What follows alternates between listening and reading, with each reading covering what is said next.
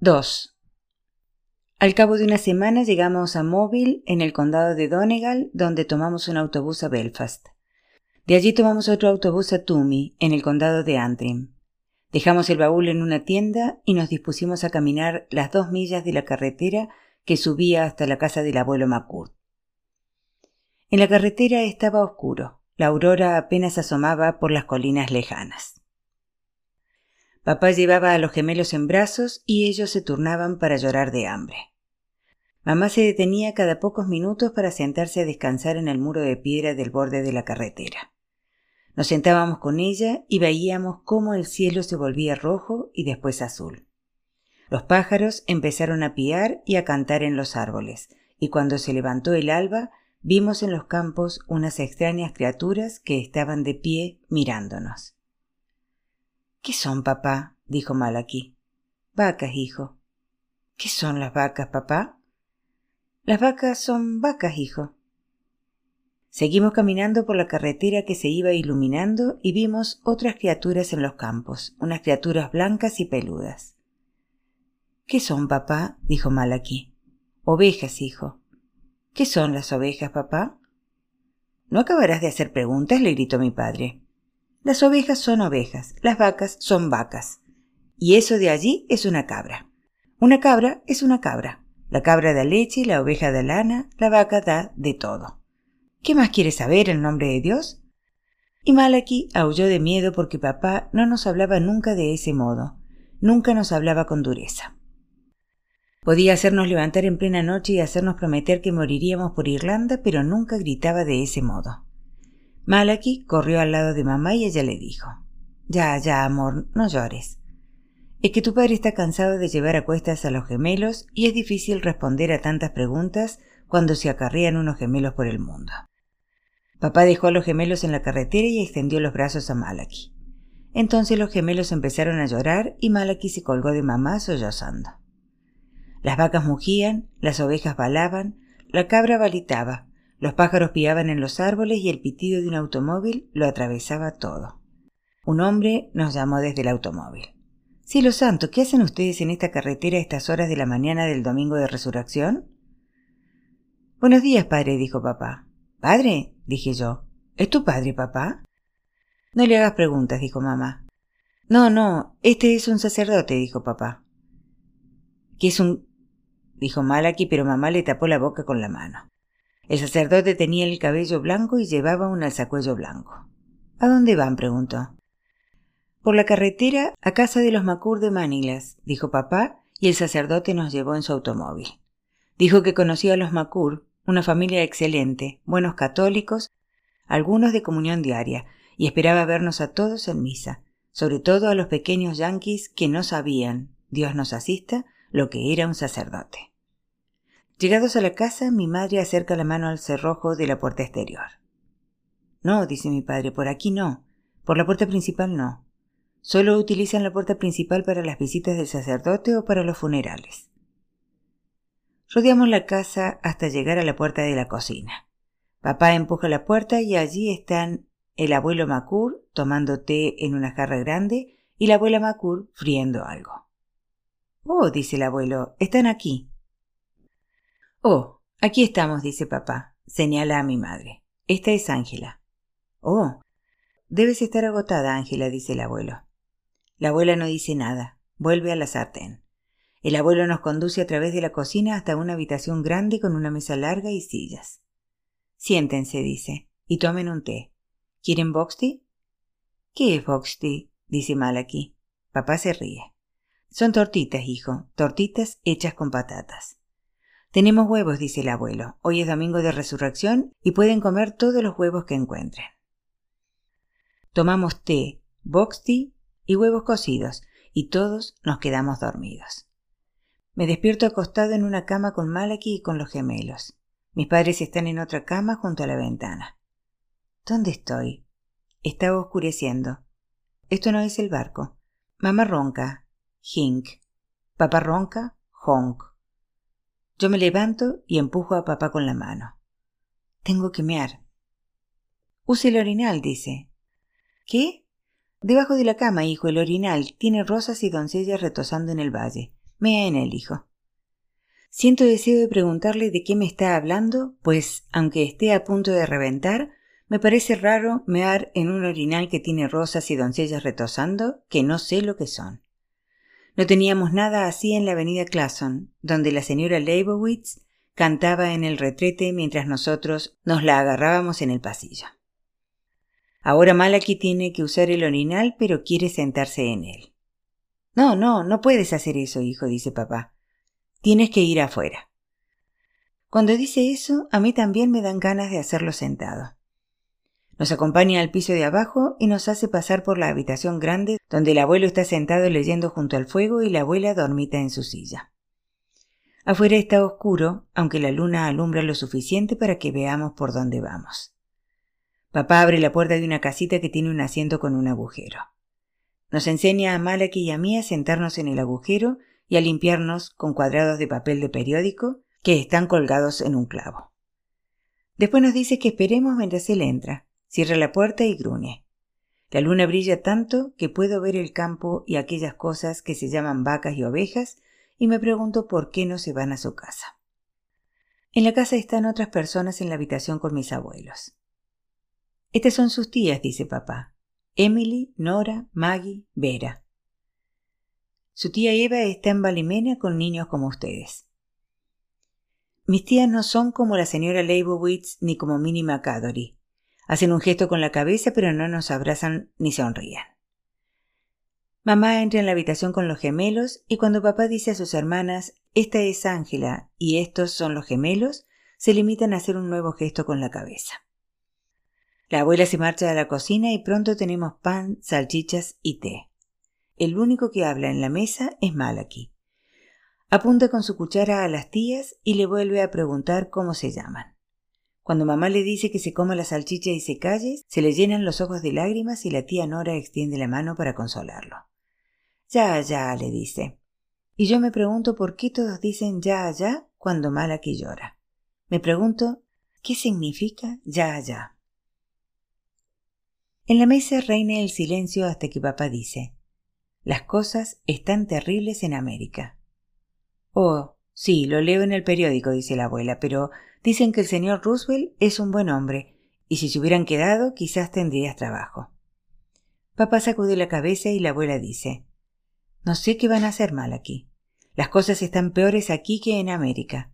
Aquí no hay trabajo y bien sabe Dios que en esta casa no tenemos sitio para seis personas más. Pensé que podría encontrar trabajo en alguna de las granjas, dice papá. Podríamos encontrar una casa pequeña. ¿Dónde se alojarán hasta entonces? dice la abuela. ¿Y cómo se sustentarán tú y tu familia? Oh, supongo que podría cobrar un subsidio de paro. No puedes desembarcar de un barco recién llegado de América y empezar a cobrar el paro, dice el abuelo.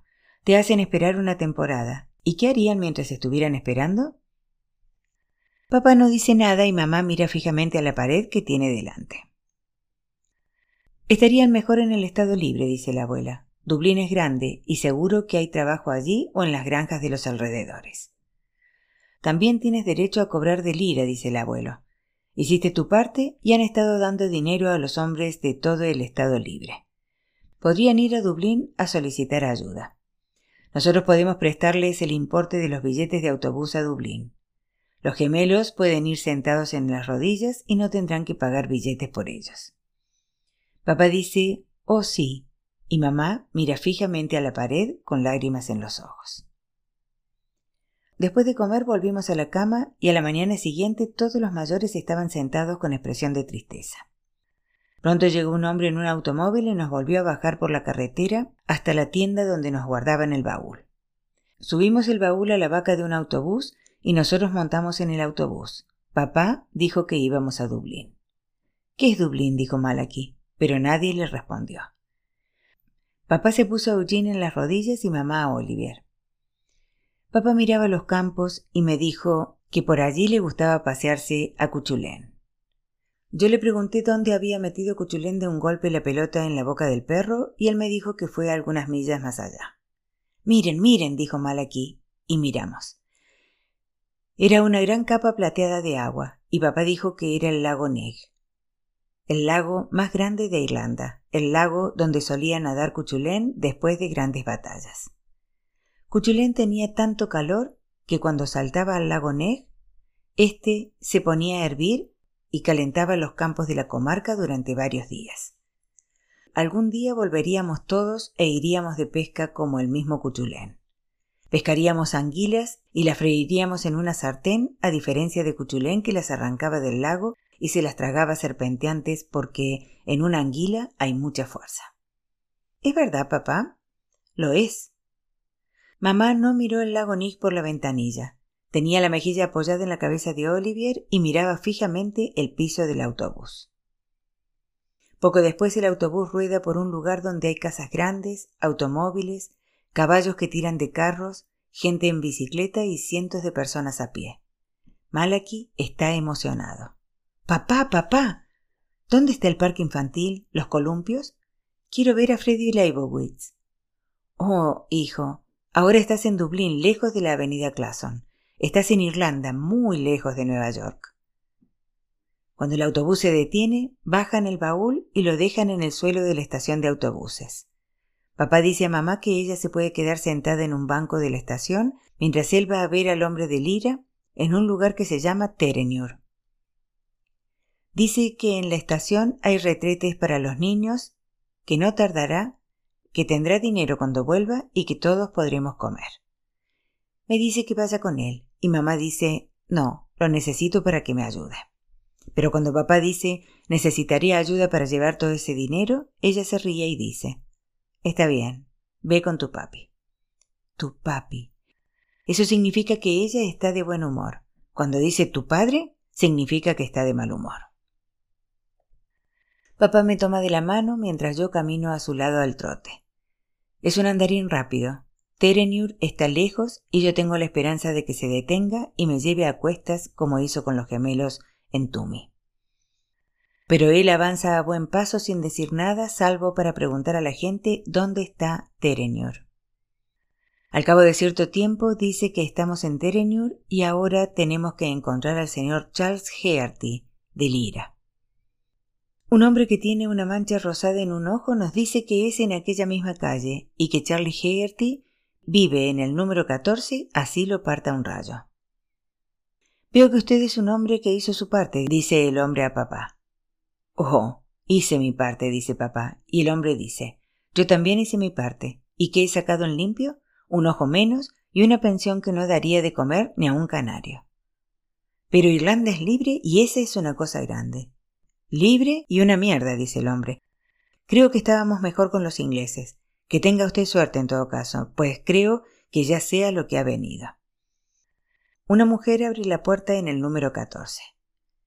Me temo que el señor Hegerty está ocupado. Papá le dice que acaba de venir a pie desde el centro de Dublín con su hijo pequeño, que ha dejado a su esposa y a tres hijos esperando en la estación del autobús, y que, si el señor Hegerty está tan ocupado, lo esperaremos sentados en el umbral de la puerta. La mujer regresa al cabo de un minuto a decir que el señor Hegerty dispone de un poco de tiempo y que si tendríamos la bondad de acompañarla. El señor Hegerty está sentado ante un escritorio cerca de un fuego vivo. ¿Qué puedo hacer por usted? dice. Papá se planta ante el escritorio y dice Acabo de regresar de América con mi esposa y mis cuatro hijos. No tenemos nada. Yo combatí en una columna volante durante la Revolución y espero que pueda ayudarme ahora que lo necesito. El señor Haggerty toma el nombre de papá y pasa las páginas de un libro grande que tiene en su escritorio. Sacude la cabeza. No, Aquí no hay ninguna constancia de sus servicios. Papá pronuncia un largo discurso. Cuenta al señor Hegarty cómo luchó, cuándo, dónde, cómo tuvieron que sacarlo de Irlanda clandestinamente porque habían puesto precio a su cabeza, cómo estaba educando a sus hijos en el amor a Irlanda. El señor Hegarty dice que lo siente pero que no puede ponerse a dar dinero a cada hombre que se presenta allí y le asegura que hizo su parte. Papá me dice, Recuerda esto, Francis. Esta es la Nueva Irlanda, hombrecillos en sillitas con pedacitos de papel. Esta es la Irlanda por la que murieron los hombres. El señor Hegarty dice que estudiará la solicitud de papá y que le informará con toda seguridad del resultado. nos dará dinero para tomar el autobús de vuelta a la ciudad. Papá mira las monedas que tiene en la mano el señor Hegarty y dice ¿Podría darme un poco más para pagarme una pinta? Ah, lo que le interesa es beber, ¿no es así? Una pinta casi no es beber. Sería capaz de volver a pie todas esas millas y hacer andar a un niño para tomarse una pinta, ¿verdad? Nadie se ha muerto por andar. Quiero que salga de esta casa, dice el señor Hegarty, o llamaré a un guardia. Y tenga la seguridad de que no tendrá noticias mías. No estamos repartiendo dinero para apoyar a la familia Guinness. Cae la noche por las calles de Dublín. Los niños ríen y juegan bajo las farolas, las madres los llaman desde las puertas de las casas. Nos llegan olores de las cocinas durante todo el camino. Por las ventanas vemos a la gente sentada a la mesa, comiendo. Yo estoy cansado y hambriento y quiero que papá me lleve a cuestas, pero sé que no sirve de nada pedírselo ahora en vista de cómo tiene de tensa y de rígida la cara. Le dejo que me tome la mano y corro para seguir su paso hasta que llegamos a la estación de autobús donde mamá espera con mis hermanos. Todos están dormidos en el banco, mi madre y mis tres hermanos. Cuando papá dice a mamá que no hay dinero, ella sacude la cabeza y solloza. Ay Jesús, ¿qué vamos a hacer? Un hombre con un uniforme azul se acerca y le pregunta ¿Qué pasa, señora? Papá le dice que estamos desamparados allí en la estación de autobuses, que no tenemos dinero ni dónde ir y que los niños tienen hambre. El hombre dice que va a salir del servicio, que nos llevará al cuartel de la policía donde tenía que ir en todo caso para presentar su uniforme y que allí verán lo que se puede hacer. El hombre de uniforme nos dice que lo llamemos guardia. Así se llama a los policías en Irlanda. Nos pregunta cómo se llaman los policías en América y Malaki dice que poli. El guardia le da unas palmaditas en la cabeza y le dice que es un pequeño yankee muy listo. En el cuartel de la policía el sargento nos dice que podemos pasar allí la noche. Dice que sintiéndolo mucho solo nos puede ofrecer el suelo. Es jueves y las celdas están llenas de hombres que se habían bebido el dinero del subsidio de paro y que no querían salir de las tabernas. Los guardias nos dan té caliente y dulce y gruesas rebanadas de pan untadas de mantequilla y de mermelada, y nosotros nos ponemos tan contentos que corremos por el cuartel jugando. Los guardias dicen que somos un gran grupo de pequeños yanquis y que les gustaría llevarnos a sus casas, pero yo digo que no. Malaki dice que no, los gemelos dicen que no, que no, y todos los guardias se ríen. Los hombres de la celda se extienden la mano y nos dan palmaditas en la cabeza. Huelen igual que papá cuando vuelve a casa cantando canciones que dicen que Kevin Barry y Roddy McCurley van a morir. Los hombres dicen Jesús, escuchen cómo hablan, parecen estrellas de cine. ¿Han caído del cielo o qué? Las mujeres de las celdas del otro extremo dicen a Malaki que es guapísimo y que los gemelos son muy ricos. Una mujer me dice Ven aquí, cariño. ¿Quieres un caramelo? Yo asiento con la cabeza y ella dice Muy bien, pon la mano. Se saca algo pegajoso de la boca y me lo pone en la mano. Ahí tienes, dice, un buen pedazo de caramelo. Métetelo en la boca. Yo no quiero metérmelo en la boca porque está pegajoso y húmedo de su boca, pero no sé lo que hay que hacer cuando una mujer que está en una celda te ofrece un caramelo pegajoso. Y estoy a punto de metérmelo en la boca cuando llega un guardia, toma el caramelo y se lo vuelve a tirar a la mujer. Deja en paz al niño, puta borracha, dice, y todas las mujeres se ríen. El sargento entrega a mi madre una manta y ella se duerme tendida sobre un banco. Los demás nos echamos en el suelo. Papá se queda sentado con la espalda apoyada en la pared y con los ojos abiertos bajo la visera de su gorra. Y fuma cuando los guardias le dan cigarrillos. El guardia que tiró el caramelo a la mujer dice que es de Balimena, en el norte y habla con papá de la gente que conocen los dos de allí y de otras partes como Cuyendal y Tumi. El guardia dice que algún día cobrarán una pensión y que entonces vivirán en las orillas del lago Nig y se pasará los días pescando. Anguilas, dice, anguilas a discreción.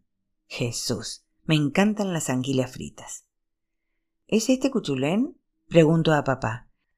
Y el guardia se ríe hasta que se le pone roja la cara. Ay, madre de Dios, ¿Lo han oído? El chico quiere saber si yo soy Cuchulén. Es un pequeño yanqui y ha oído hablar de Cuchulén. No, dice papá, no es Cuchulén, pero es un buen hombre que vivirá a orillas del lago Nig y se pasará los días pescando. Papá me está sacudiendo. Arriba, Francis, arriba. En el cuartel hay ruido. Un muchacho que friega el piso está cantando. Cualquiera entenderá por qué quería yo tu beso. Tenía que ser, y la razón es esta. ¿Puede ser cierto que alguien como tú pueda amarme a mí, amarme a mí? Yo le digo que esa es la canción de mi madre y que debe dejar de cantarla, pero él se limita a dar una calada a su cigarrillo y se marcha. Y yo me pregunto por qué la gente tiene que cantar las canciones de los demás. Los hombres y las mujeres que salen de las celdas bostezan y gruñen. La mujer que me ofreció el caramelo se detiene y me dice Había bebido, niño. Siento haberte hecho quedar mal. Pero el guardia de Vallimena le dice Sigue adelante, puta vieja, si no quieres que te vuelva a encerrar. Pues enciérrame, dice ella. Entrar, salir, ¿qué me importa, hijo de la grandísima puta? Mamá está incorporada en el banco, envuelta en la manta. Una mujer de cabellos grises le trae una jarra de té y le dice Muy buenas. Soy la mujer del sargento y él ha dicho que podrían necesitar ayuda. ¿Le apetece un buen huevo pasado por agua, señora? Mamá rehúsa con la cabeza. Ah, vamos, señora. Seguro que un buen huevo le sentará bien en su estado.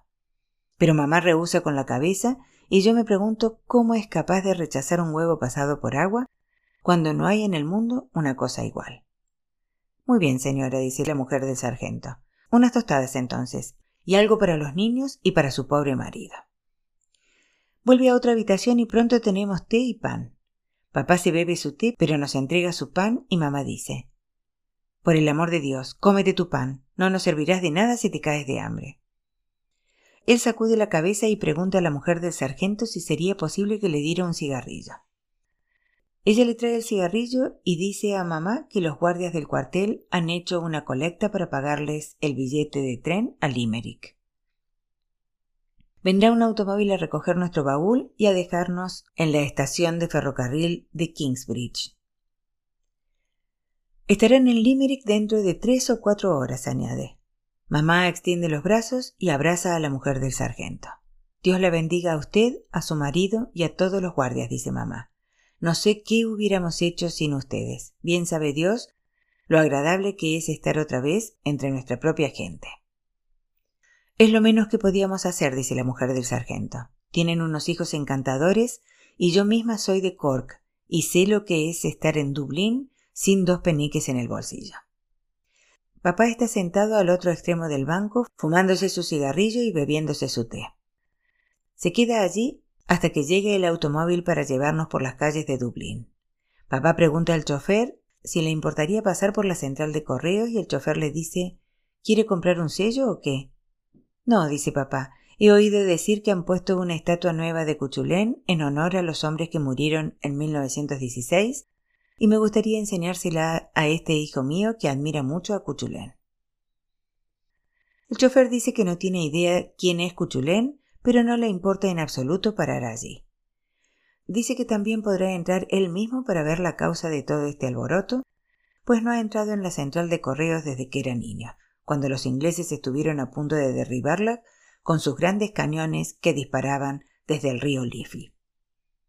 Dice que veremos los orificios de las balas en toda la fachada y que deberían dejarlos allí para recordar a los irlandeses la perfidia inglesa. Yo pregunto al hombre qué es la perfidia y él dice pregúntaselo a tu padre. Y yo voy a preguntárselo, pero nos paramos ante un edificio grande con columnas y es la central de correos. Mamá se queda en el coche mientras nosotros seguimos al chofer hasta el interior de la central de correos. Allí está, dice. Ese es nuestro cuchulén. Y yo siento que se me caen las lágrimas porque lo estoy viendo por fin a Cuchulén, allí en su pedestal en la central de correos. Es dorado y tiene pelo largo, le cuelga la cabeza y tiene un gran pájaro posado en el hombro. ¿Y qué es todo esto en nombre de Dios? dice el chofer. ¿Qué hace ese sujeto con el pelo largo y con el pájaro en el hombro? ¿Y tendrá usted la bondad de decirme, señor, qué tiene que ver esto con los hombres de 1916?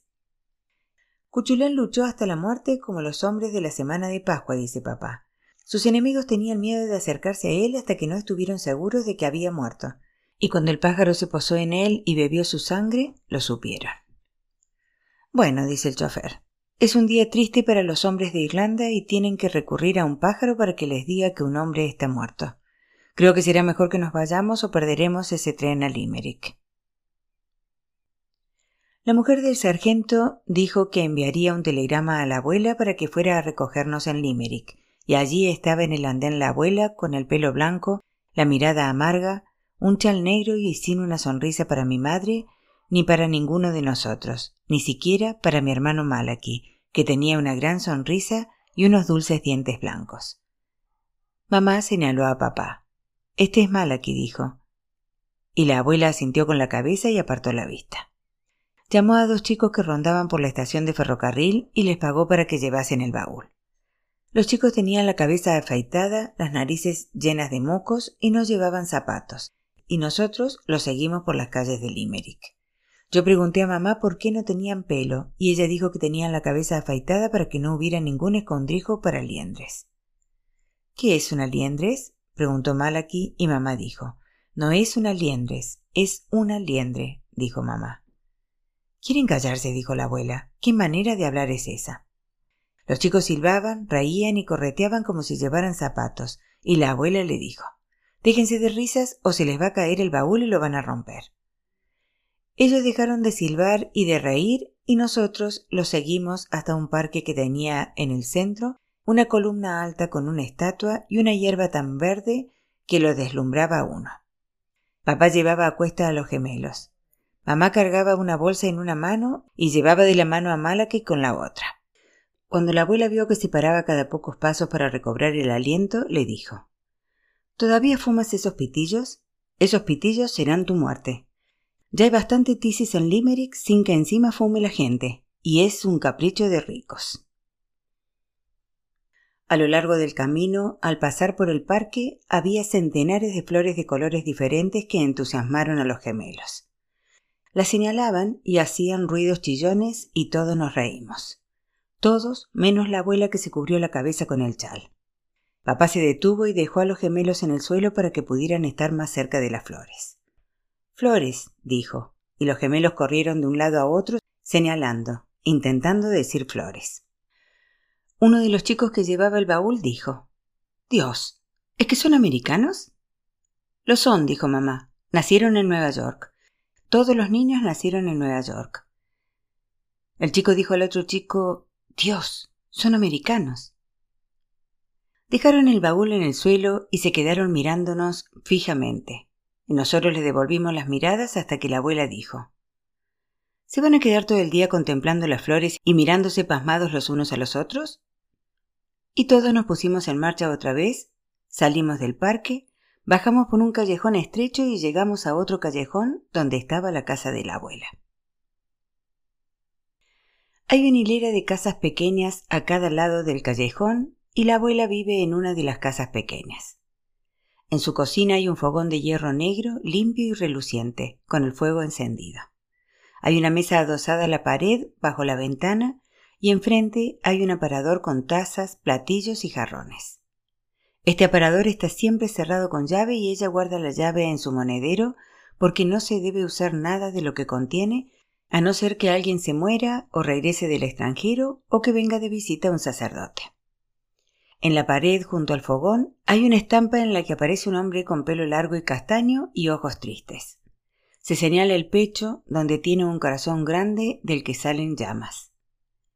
Es el Sagrado Corazón de Jesús, nos dice mamá, y yo le pregunto por qué está ardiendo el corazón del hombre y por qué no le echa agua. ¿Es que estos niños no saben nada de su religión? Pregunta la abuela, y mamá le dice que en América las cosas son diferentes. La abuela dice que el Sagrado Corazón está en todas partes y que una ignorancia así no tiene excusa. Bajo la estampa del hombre del corazón ardiendo, hay una repisa con un vaso rojo en el que hay una vela de llama vacilante y junto a ella una figurilla. Ese es el niño Jesús, nos dice mamá, el niño Jesús de Praga, y siempre que necesiten alguna cosa le podrán rezar. Mamá, ¿puedo decirle que tengo hambre? pregunta Malaki y mamá lo hace callar llevándose el dedo a los labios. La abuela gruñe trasteando en la cocina, haciendo té y diciendo a mamá que corte la barra de pan sin hacer las rebanadas demasiado gruesas. Mamá se sienta junto a la mesa, jadeando, y dice que cortaré el pan enseguida. Papá toma el cuchillo y se pone a rebanar el pan, y advertimos que eso no le gusta a la abuela. Le frunce el ceño, pero no dice nada a pesar de que está cortando rebanadas gruesas. No hay sillas para todos, de modo que yo me siento en las escaleras con mis hermanos para tomarme el pan y el té. Papá y mamá se sientan a la mesa y la abuela se sienta bajo el Sagrado Corazón con su tazón de té. Bien sabe Dios que no sé lo que voy a hacer con ustedes, dice. En esta casa no hay sitio para ustedes. No hay sitio ni siquiera para uno de ustedes. Malaki dice ustedes, ustedes, y le da una risa tonta. Y yo digo ustedes, ustedes, y los gemelos dicen ustedes, ustedes, y nos reímos tanto que apenas somos capaces de comernos el pan. La abuela nos mira fijamente. ¿De qué se ríen? En esta casa no hay nada de qué reírse. Será mejor que se comporten antes de que ajuste cuenta con ustedes. No deja de decir ustedes. Malaki se cae de risa, se le cae de la boca el pan y el té y la cara se le pone roja. Malaki y los demás, ya basta, dice papá. Pero Malaki no puede parar, sigue riéndose hasta que papá le dice: Ven aquí. Remanga la camisa de Malaki y alza la mano como si fuera a darle un cachete en el brazo. ¿Te vas a portar bien? A Malaki se le llenan los ojos de lágrimas y asiente con la cabeza. Dice que sí, porque papá no había alzado la mano así nunca. Sé un niño bueno y ve a sentarte con tus hermanos, dice papá a Malaki, le baja las mangas y le da una palmadita en la cabeza. Por la noche llegó a casa la hermana de mamá, la tía Allí, a la salida del trabajo en la fábrica de ropa. Era grande, como las hermanas McNamara, y tenía el pelo rojo como el fuego. Metió una bicicleta grande en la habitación pequeña que estaba detrás de la cocina y salió para tomarse su cena. Estaba viviendo en casa de la abuela porque había reñido con su marido, Pa Keating, que le había dicho después de haber bebido Eres una vaca gorda, vete a casa de tu madre. Eso fue lo que la abuela contó a mamá, y por eso no había sitio para nosotros en casa de la abuela. Allí vivían ella misma, la tía Allí y su hijo Pat, que era mi tío y que estaba fuera vendiendo periódicos. La tía Allí se quejó cuando la abuela le dijo que mamá tendría que dormir con ella aquella noche. Oh, cierra el pico, dijo la abuela. Es una sola noche, y no te vas a morir por eso. Y si no te gusta, puedes volverte con tu marido, que al fin y al cabo es donde debes estar, en vez de venir corriendo a mi casa. Jesús María y el Santo José. Hay que ver cómo está esta casa. Pat y tú, y Ángela con su guirigay de americanos. ¿Podré tener algo de paz en mis últimos años? Extendió abrigos y trapos por el suelo de la habitación pequeña del fondo y dormimos allí con la bicicleta. Papá se quedó en la cocina en una silla. Nos llevó al retrete del patio trasero cuando nos hizo falta y por la noche hizo callar a los gemelos cuando lloraban de frío. A la mañana siguiente vino a recoger su bicicleta la tía Aya y nos dijo ¿Quieren mirar dónde se ponen? ¿Quieren quitarse del medio? Cuando se marchó, Malaki se puso a decir ¿Quieren mirar dónde se ponen? ¿Quieren quitarse del medio? Y yo oía a papá que se reía en la cocina hasta que la abuela bajó por la escalera y papá tuvo que decirle a Malaki que se callara. Aquel día salieron la abuela y mamá y encontraron una habitación amueblada en la calle Windmill donde la tía allí tenía un piso con su marido, Pa Keating. La abuela pagó el alquiler, diez chelines por dos semanas. Dio a mamá dinero para que comprase comida, nos prestó una tetera, una cazuela, una sartén, cuchillos y cucharas, tarros de mermelada vacía para que sirvieran de tazones, una manta y una almohada. Dijo que era todo lo que podía permitirse, que papá tendría que mover el culo, encontrar trabajo, apuntarse al paro, acudir a la obra benéfica de la conferencia de San Vicente de Paul o ir a la beneficencia. La habitación tenía una chimenea donde podríamos servir agua para hacer té o un huevo duro si alguna vez teníamos dinero. Había una mesa, tres sillas y una cama que era la más grande que había visto mamá en su vida, según dijo ella. Aquella noche disfrutamos de la cama, cansados como estábamos después de dormir varias noches en el suelo en Dublín y en la casa de la abuela. No importaba que estuviéramos seis en la cama, estábamos juntos, sin abuelas y sin guardias. Malaki podía decir ustedes, ustedes y nosotros reírnos a gusto.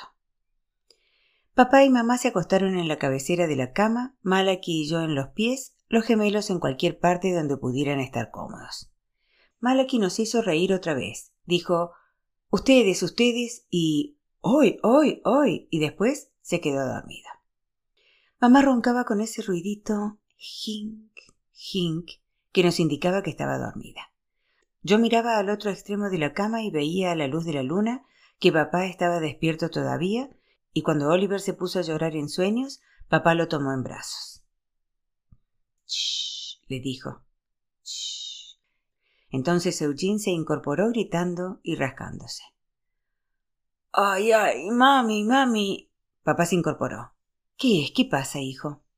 Eugene siguió llorando y cuando papá saltó de la cama y encendió la luz de gas, vimos las pulgas que daban saltos, que estaban clavadas en nuestras carnes. Les dimos palmadas, pero ellas botaban de un cuerpo a otro, botando y picando. Nos rascamos las picaduras hasta que sangraban. Saltamos de la cama, los gemelos lloraban. Mamá sollozaba. Jesús, ¿no vamos a tener un descanso? Papá vertió agua y sal en un tarro de mermelada y nos lavó las picaduras. La sal quemaba, pero papá dijo que nos sentiríamos mejor al poco rato. Mamá se sentó junto a la chimenea con los gemelos en el regazo Papá se puso los pantalones y quitó el colchón de la cama y lo arrastró a la calle. Llenó de agua la tetera y la cazuela, dejó el colchón de pie apoyado en la pared, se puso a darle golpes con un zapato y me dijo que vertiera agua en el suelo para ahogar a las pulgas que caían. La luna de Limerick brillaba tanto que yo veía trozos de luna reflejados en el agua y quería tomar trozos de luna. Pero, ¿cómo iba a hacerlo mientras las pulgas me saltaban en las piernas? Papá seguía dando golpes con el zapato y yo tuve que volver corriendo a través de la casa al grifo del patio trasero para traer más agua en la tetera y en la cazuela. Mira cómo estás, dijo mamá. Tienes los zapatos empapados y vas a tomar un enfriamiento de muerte, y tu padre va a tomar seguramente una pulmonía descalzo como está. Un hombre que pasaba en bicicleta se detuvo y preguntó a papá por qué estaba dando golpes a aquel colchón. Madre de Dios, dijo, no había oído nunca ese remedio contra las pulgas. ¿Sabía usted que si el hombre pudiera saltar tanto como la pulga llegaría de un salto a la mitad de distancia entre la Tierra y la Luna? Lo que tiene que hacer es esto. Cuando vuelva a entrar con este colchón, póngalo en la cama al revés, y así se harán un lío las desgraciadas. No sabrán dónde están, y se pondrán a picar el colchón y a picarse las unas a las otras, que es el mejor remedio de todos. Cuando han picado al ser humano se ponen frenéticas, ¿sabe? Porque tienen otras pulgas a su alrededor que también pican al ser humano y el olor a sangre es demasiado para ellas y se ponen fuera de sí. Son un verdadero tormento maldito. Y vaya si lo sé yo, pues para eso me he criado en Limerick, allá abajo, en el barrio de Irishtown.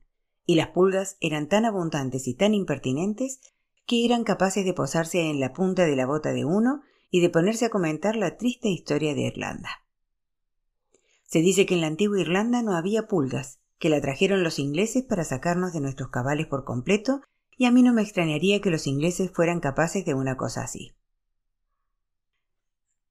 ¿Y no es curioso que San Patricio expulsase de Irlanda a las serpientes y que los ingleses trajeran a las pulgas? Durante muchos siglos Irlanda fue un país encantador y tranquilo. Las serpientes habían desaparecido. No se encontraba una sola pulga. Uno podía pasearse por los cuatro campos verdes de Irlanda sin miedo a las serpientes y luego dormir a gusto toda la noche sin que lo molestasen las pulgas. Las serpientes no hacían daño alguno, no lo molestaban a uno a no ser que las acorralase, y se alimentaban de otras criaturas que se mueven bajo los matorrales y por otros sitios así, mientras que las pulgas te chupan la sangre mañana, tarde y noche, pues esa es su naturaleza y no puede evitarlo. He oído contar como cosa cierta que en los sitios donde abundan las serpientes no hay pulgas. En Arizona, por ejemplo, siempre se oye hablar de las serpientes de Arizona, pero ¿ha oído usted decir alguna vez que haya pulgas en Arizona? Que le vaya bien. Tengo que andarme con cuidado aquí, pues si se me sube una a la ropa es como si hubiera invitado a toda su familia a venir a mi casa. Se multiplican más deprisa que los hindúes. ¿No tendría usted por casualidad un cigarrillo? preguntó papá. ¿Un cigarrillo? Ah, claro, desde luego, tenga. Yo mismo estoy casi destrozado por los pitillos. La tos seca, ¿sabe? Es tan fuerte que casi me hace caer de la bicicleta. Siento que la tos se agita en el plexo solar y se abre camino a través de las entrañas hasta que, acto seguido, me llega a lo más alto de la cabeza. Frotó una cerilla en una caja, encendió un cigarrillo para él y ofreció la cerilla a papá.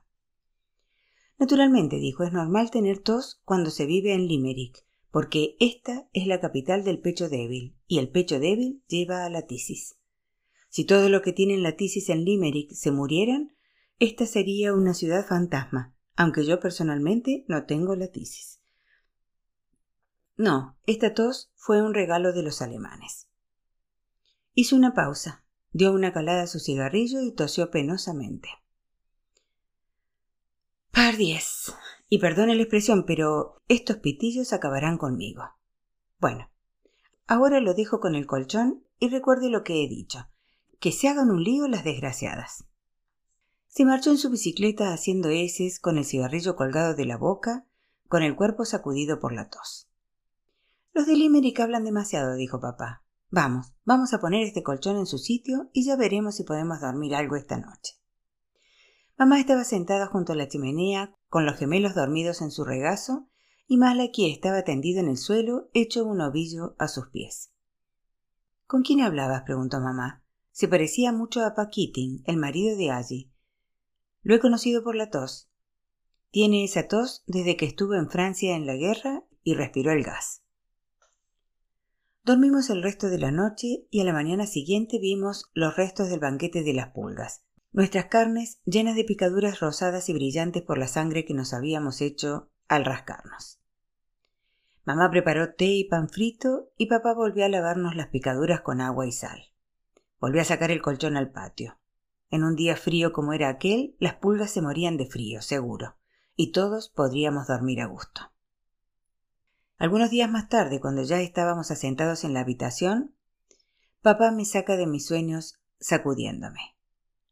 Arriba, Francis, arriba. Ponte la ropa y corre a buscar a tu tía allí. Tu madre la necesita, date prisa. Mamá está gimiendo en la cama. Tiene la cara completamente blanca. Papá saca a Malaki y a los gemelos de la cama y los hace sentarse en el suelo junto a la chimenea apagada. Yo corro al otro lado de la calle y llamo a la puerta de la tía allí hasta que viene tosiendo y gruñendo el tío Pat Keating. ¿Qué pasa? ¿Qué pasa? Mi madre está gimiendo en la cama. Creo que está enferma. Entonces llega gruñendo mi tía allí. No dan más que problemas desde que llegaron de América. Déjalo en paz allí. No es más que un niño que hace lo que le han mandado. Ella dice al tío Pa que vuelva a la cama, que tiene que trabajar a la mañana siguiente, no como otros del norte a los que no quiere nombrar. No, no, dice él. Voy. A Ángela le pasa algo. Papá me dice que me siente a un lado con mis hermanos. No sé qué le pasa a mamá porque todos están susurrando, y oigo a duras penas que la tía allí dice al tío. Pa, que mamá ha perdido al niño y que corra a llamar a la ambulancia, y el tío Pa sale por la puerta. La tía allí dice a mamá que Limerick tendrá muchos defectos, pero que la ambulancia es rápida. No habla a mi padre, no le dirige la mirada. Papá, papá, ¿está enferma mamá? dice Malaki. Oh, no le va a pasar nada, hijo. Tiene que ver al médico. Yo me pregunto qué niño se ha perdido, porque allí estamos todos, uno, dos, tres, los cuatro que somos. No hay ningún niño perdido, ¿Y por qué no puede decirme qué le pasa a mi madre? El tío Pa vuelve y la ambulancia llega tras él. Entra un hombre con una camilla y cuando se han llevado a mamá quedan gotas de sangre en el suelo, junto a la cama. Malaki se mordió la lengua y había sangre, y el perro de la calle tenía sangre y murió. Quiero preguntar a papá si mamá se marchará para siempre, como mi hermana Margaret, pero él se va con mamá y es inútil preguntar nada a la tía Allí que es capaz de comerte la cabeza de un bocado. La tía allí limpia las gotas de sangre y nos dice que nos metamos en la cama y nos quedemos allí hasta que vuelva a casa papá. Es medianoche y los cuatro estamos calentitos en la cama y nos quedamos dormidos hasta que papá vuelve a casa y nos dice que mamá está bien y a gusto en el hospital y que volverá a casa en poco tiempo. Más tarde, papá va a la oficina de empleo a cobrar el subsidio de paro. Un trabajador con acento de Irlanda del Norte no tiene ninguna esperanza de encontrar trabajo en Limerick. Cuando vuelve, dice a mamá que recibiremos 19 chelines por semana. Ella dice que eso es suficiente para que todos nos muramos de hambre. ¿19 chelines para los seis que somos? Son menos de cuatro dólares en dinero americano y ¿cómo vamos a vivir con eso? ¿Qué vamos a hacer dentro de quince días cuando tengamos que pagar el alquiler? Si pagamos por esta habitación cinco chelines de alquiler por semana, nos quedan catorce chelines para comprar comida y ropa y carbón para hervir el agua del té.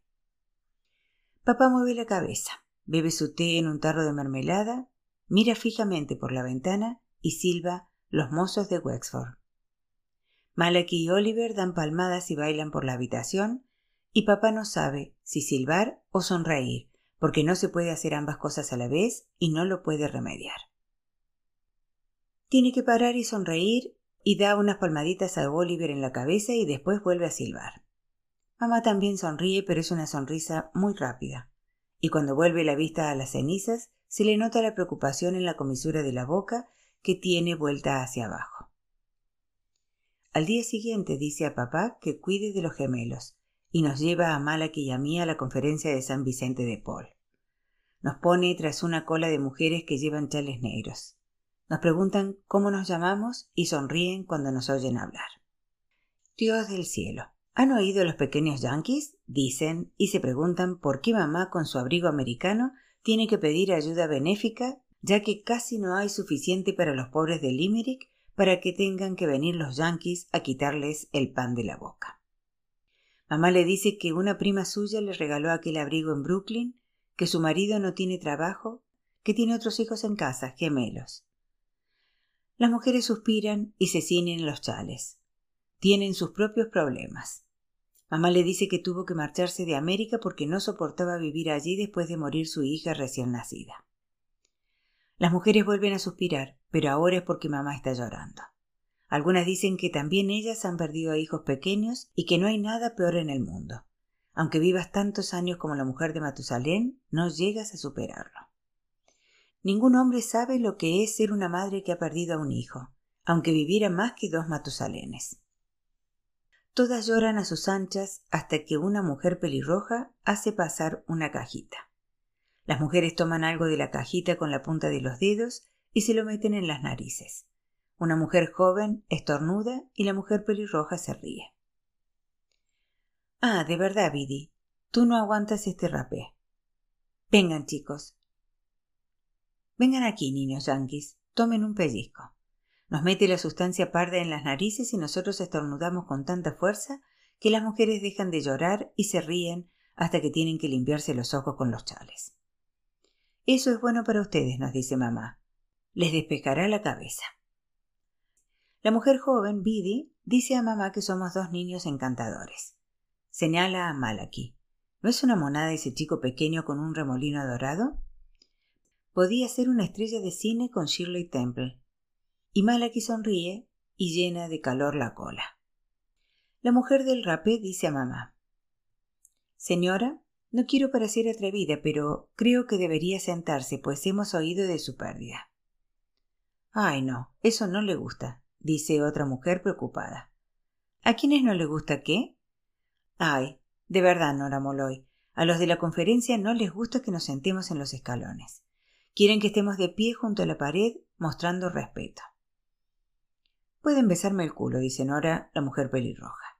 Siéntese allí, señora, en ese escalón, y yo me sentaré a su lado, y si los de la conferencia de San Vicente de Paul dicen una sola palabra, yo les cambiaré la cara, ya lo verá. ¿Fuma usted, señora? Sí, dice mamá, pero no tengo qué. Nora saca un cigarrillo de un bolsillo de su delantal, lo parte en dos y ofrece la mitad a mamá. Eso tampoco les gusta, dice la mujer preocupada. Dicen que con cada pitillo que te fumas estás quitando la comida de la boca de tu hijo.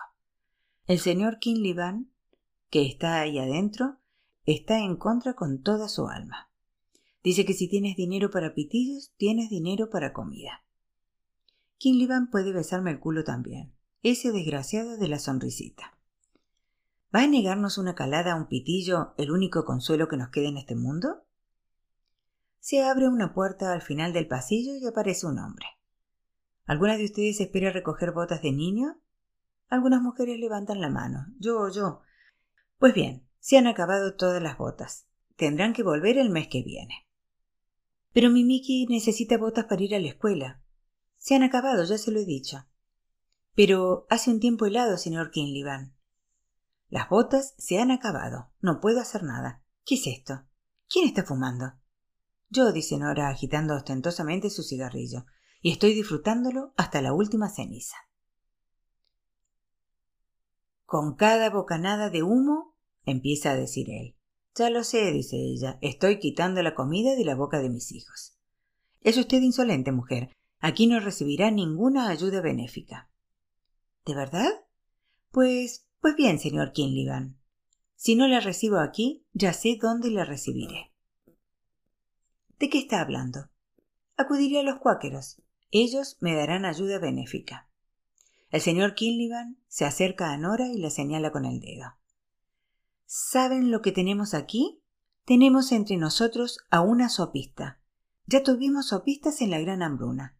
Los protestantes iban por ahí diciendo a los buenos católicos que si renunciaban a su fe y se volvían protestantes, podrían tomar sopa hasta quedar hartos.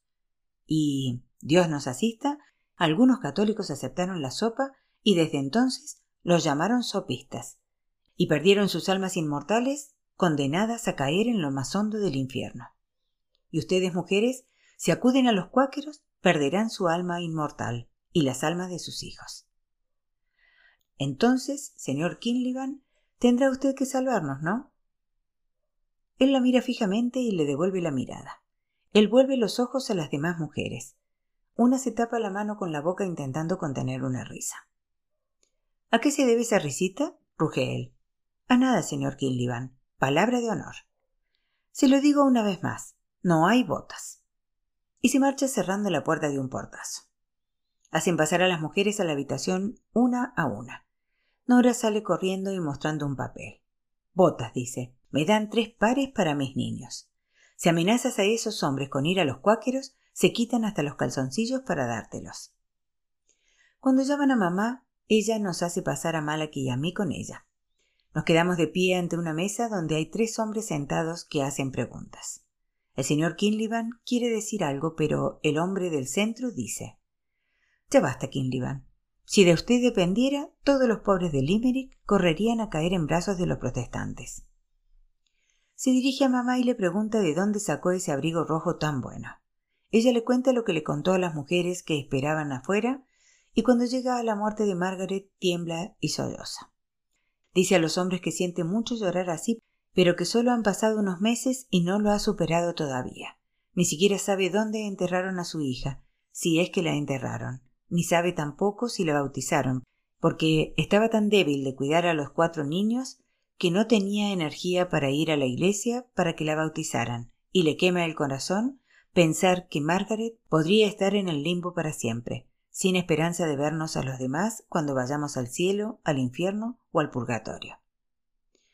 El señor Kinlivan le acerca su propia silla. Venga, señora, venga. ¿Quiere sentarse?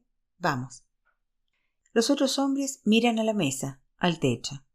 El hombre del centro dice que va a dar a mamá un vale para que recoja alimentos para una semana en la tienda de McGrath, en la calle Parnell.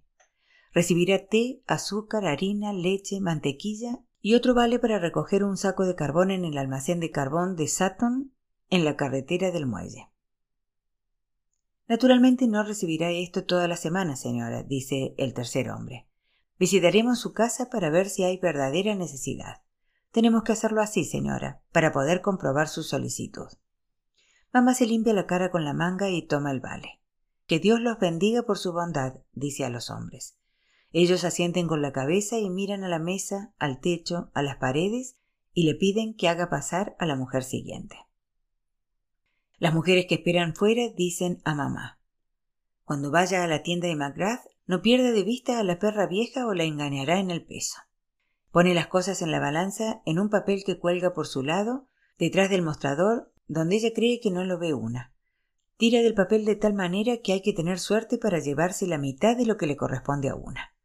Y tiene la tienda llena de estampas de la Virgen María y del Sagrado Corazón de Jesús, y siempre está de rodillas en la capilla de San José, haciendo sonar las cuentas del rosario y dando suspiros como una virgen y mártir. La perra vieja.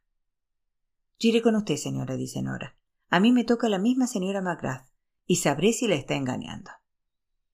Nos guía hasta la tienda de la calle Parnell. La mujer que está detrás del mostrador trata con amabilidad a mi madre, que lleva su abrigo americano, hasta que mamá le enseña el vale de San Vicente de Paul. Entonces dice No sé qué hace aquí a estas horas. Nunca atiendo a los de beneficencia hasta las seis de la tarde, pero haré una excepción por ser la primera vez que viene. ¿Y usted trae también vale? preguntó a Nora. No, soy una amiga que ha venido a ayudar a esta pobre familia con su primer vale de San Vicente de Paul. La mujer extiende una hoja grande de papel de periódico en la balanza y vierte la harina de un saco grande. Cuando termina de verter, dice Ahí tiene, una libra de harina. No lo creo, dice Nora. Esa libra de harina es muy pequeña. La mujer se sonroja y dirige a Nora una mirada feroz. ¿Me estás acusando? Ay, no, señora McGrath, dice Nora. Creo que ha sucedido un pequeño accidente y que ha apretado ese papel con la cadera sin darse cuenta de que tiraba un poco del papel. No, Dios mío. Una mujer como usted, que siempre está de rodillas ante la Virgen María, es una inspiración para todos nosotros. ¿Es suyo ese dinero que está en el suelo? La señora McGrath retrocede rápidamente y la aguja de la balanza salta y tiembla. ¿Qué dinero? dice, hasta que mira a Nora y cae en la cuenta. Nora sonríe. Debió de ser una sombra, dice, y sonríe mirando la balanza. Había un error, en efecto, pues la balanza apenas indica media libra de harina. Esa balanza me está dando siempre la lata. Estoy seguro de ello, dice Nora. Pero tengo la conciencia limpia ante Dios, dice la señora Macrath. Estoy segura de que la tiene y de que la admiran todos y cada uno de los miembros de la Conferencia de San Vicente de Paul y de la Legión de María. Procuro ser buena católica. ¿Lo procura? Dios sabe que no le hace falta procurarlo mucho, pues tiene fama por su buen corazón y me pregunto si le sobrarían un par de caramelos para estos niños. Bueno, no soy millonaria, pero tengan. Dios se lo pague, señora Macrath. Y sé que es mucho pedir, pero ¿tendría la bondad de prestarme un par de cigarrillos? Bueno, no están en el vale. No estoy aquí para proporcionar lujos. Si le fuera posible, señora, yo hablaré de su bondad a los de San Vicente de Paul. Está bien, está bien, dice la señora Macrath. Tenga, le doy los cigarrillos por primera y última vez. Que Dios se lo pague, dice Nora y siento que le dé tanto la lata a esa balanza.